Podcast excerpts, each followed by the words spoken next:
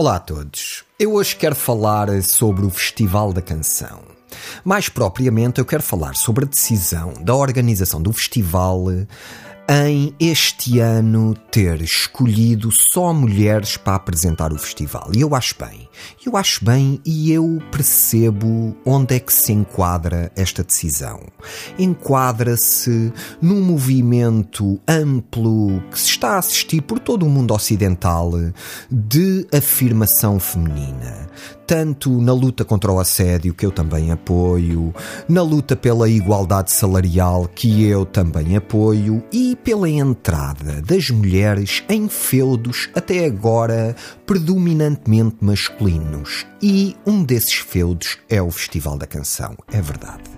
Eu já ganhei o Festival da Canção, representei Portugal na Eurovisão em 2011 e eu posso vos afirmar que a grande maioria dos fãs do festival são homens e em como qualquer eh, local eh, ou evento onde há muitos homens, há uma tendência para a coisa ficar um bocado violenta. E vocês não iam acreditar eh, em algumas cenas que eu vi nos bastidores da Eurovisão.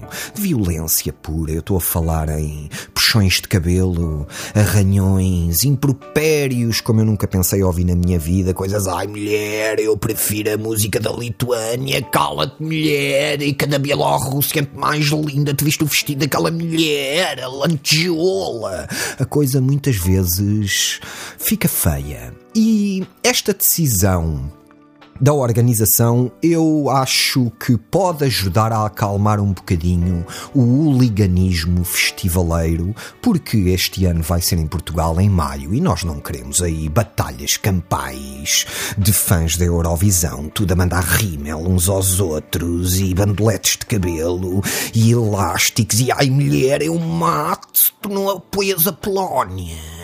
E seguindo esta linha de poder feminino, eu até sugiro que se vá mais longe.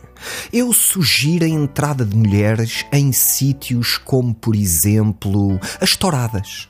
Por que não grupos amadores de forcadas? Quem melhor para lidar com um animal chifrudo raivoso do que uma mulher? Ai, querido, isto não é nada do que parece, tem calma. Ia ser um must nas corridas de touros por este país espalhadas. E outro sítio onde as mulheres também podiam entrar com algum sucesso e acho mesmo que com uma mensagem positiva e de não violência seria no comentário futebolístico. Fazem falta mulheres no comentário futebolístico. Eu vejo hoje em dia um programa de comentário futebolístico, é só linhas esticadas. Há mais linhas esticadas num programa de comentário futebolístico do que num aniversário do Maradona. Tudo a discutir durante horas o fora de jogo. Isto é uma coisa que com mulheres comentadoras nunca aconteceria. E isto é porque as mulheres nunca perceberam realmente o que é o fora de jogo. Boa semana para todos e mantenham-se sequinhos.